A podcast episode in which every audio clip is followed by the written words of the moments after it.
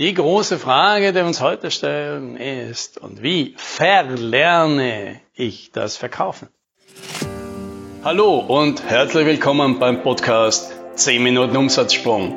Mein Name ist Alex Rammelmeier und gemeinsam finden wir Antworten auf die schwierigsten Fragen im B2B-Marketing und Verkauf.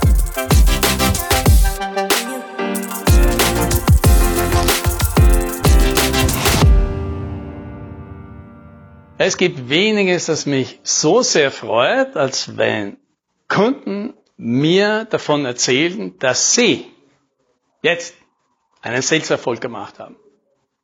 Und dass ich vielleicht ein klein bisschen dazu beigetragen habe. Das finde ich großartig und das ist mir die Woche dreimal passiert. Von Leuten, die von sich selbst nicht behaupten, dass sie besonders gut im Verkauf sind und die es trotzdem geschafft haben, einen großen, guten Schritt zu machen. Ja, vielleicht sogar einen Verkaufsabschluss. Ich meine, das dauert im, im, im Sales natürlich immer wieder, aber ich meine, so gut und einfach war das schon lange nicht mehr. Und jetzt ist natürlich die große Frage, ja, was habe ich denn denen beigebracht? Und tatsächlich habe ich ihnen, glaube ich, gar nichts beigebracht, denn das Schwierige, das viel Schwierigere in solchen Situationen mit solchen Leuten, die irgendwie in ihrem Leben schlechte Erfahrungen mit Verkaufsgesprächen gemacht haben, die sie selbst geführt haben. Die größte Schwierigkeit liegt vielmehr darin, denen das wieder wegzunehmen, ja, zu ihnen zu helfen, diese Art Verkaufen, die sie im Kopf haben, zu verlernen, das zu vergessen, was sie da für Bilder im Verkauf haben, dass sie die bitte loswerden sollen weil die einfach nicht hilfreich sind, dass die ihnen schaden, weil das, was sie da in Bildern über Verkauf im Kopf haben, das sind Bilder über schlechtes Verkaufen, weil gute Verkäufer werden nämlich nicht als Verkäufer wahrgenommen. Die werden vielleicht als Experten, als Berater oder als kompetente Leute, die, die sich auskennen, wahrgenommen, aber selten als Verkäufer. Und deswegen ist es das häufigste Bild, das wir haben. Wir sagen, denkt man an eine Person im Verkauf, ja. Erstens denkt man fast immer an einen Mann. Und zweitens an jemanden, der nicht gut verkauft. Bestenfalls macht diese Person das sehr charmant und freundlich und witzig, aber letztendlich immer noch schlecht. Und deswegen braucht man irgendwie ein anderes Bild und sagt, vergiss das alles. Das ist das, was du nicht tun willst. Hier ist eine Alternative geh in dieses Gespräch ganz normal hinein, wie wenn es ein ganz normales Gespräch wäre und dein Ziel, dein Ziel ist es, herauszufinden, wie du dieser Person, die da sitzt, bei einem Thema, bei dem du dich auskennst, jetzt weiterhelfen kannst. Und versuch die mal durchzucoachen und durchzuberaten, zu sagen, naja, um das zu erreichen, was du willst, was brauchst du denn dazu? Und dir helfen herauszufinden, die richtigen Fragen zu stellen, die richtigen Sachen zu, zu äh, sich anzuschauen, auf die richtigen Dinge hinzuschauen und eben nicht sich von irgendwelchen Sachen blenden lassen. So wie du halt deinen, deinen Bruder oder deinen besten Freund irgendwo durchcoachen oder durchberaten würdest, wenn der sich bei deinem Expertenthema auch nicht auskennt. Und du den da durchführen möchtest und nicht einfach zum Schluss sagen, hey, nimm einfach das. Weil der möchte. Der möchte das verstehen warum er denn diese Entscheidung trifft. Und das Zweite, was du machst, ist, wenn er dann verstanden hat, wie diese Person das Problem lösen könnte, dass du ihm sagst, dass du versuchst herauszufinden, welche Art von Produkt oder Dienstleister oder Anbieter denn ihm wichtig sind, welche Kriterien sind ihm dann wichtiger als andere und ihm hilfst, das zu bewerten, dein eigenes Angebot inklusive, aber alles andere auch, ja, und zwar so objektiv wie möglich, weil der Kunde der kriegt das schon raus, wenn du versuchst, ihn dorthin zu manipulieren, wo du ihn haben willst. Aber das machst du nicht, weil das brauchst du auch nicht. Denn was soll denn schon passieren?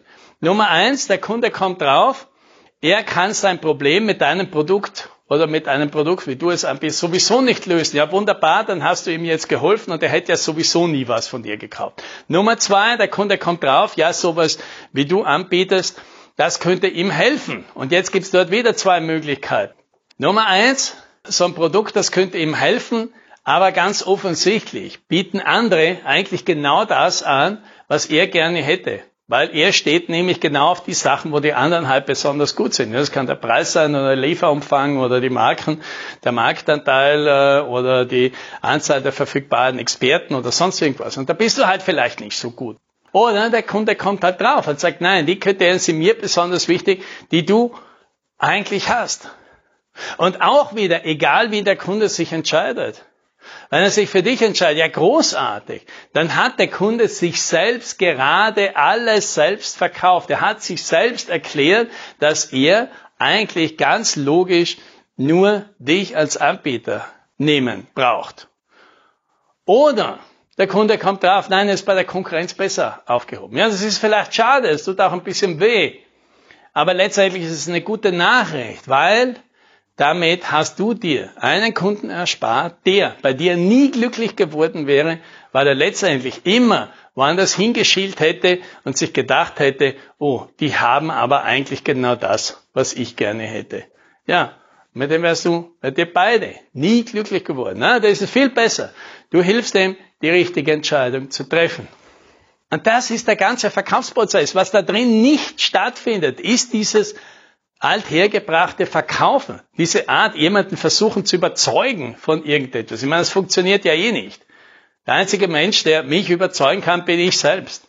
Und du kannst vielleicht helfen, zu erkennen, dass das, was ich will, dass das, was ich brauche, genau das ist, was du da anbietest. Oder du kannst mir helfen zu erkennen, dass ich halt was anderes will. Dann bin ich dir dankbar. Und dann darfst du bei mir auch wiederkommen. Dann halte ich große Stücke auf dich. Dann empfehle ich dich weiter. Und das ist wahrscheinlich viel wert, als einen kurzen ersten Abschluss zu machen, ja, ein bisschen Kohle reinzukriegen.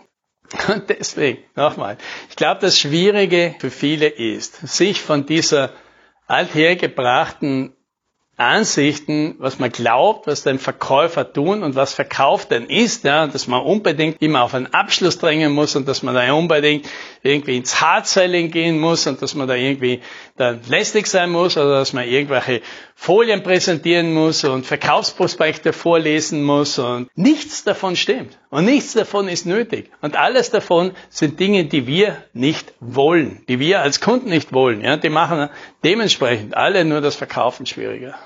Und wer es schafft, deswegen ganz normal, ein Verkaufsgespräch zu führen, wie ein ganz normales Gespräch mit einer Person, der Mann mit seiner eigenen Expertise, weil man sich in dem Thema gut auskennt, weiterhelfen möchte, unabhängig davon, ob zum Schluss was rauskommt, ein Abschluss rauskommt oder nicht, der wird gute, angenehme Verkaufsgespräche haben.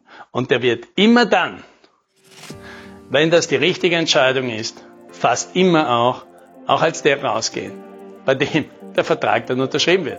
Und das, das wünsche ich dir. Happy Selling.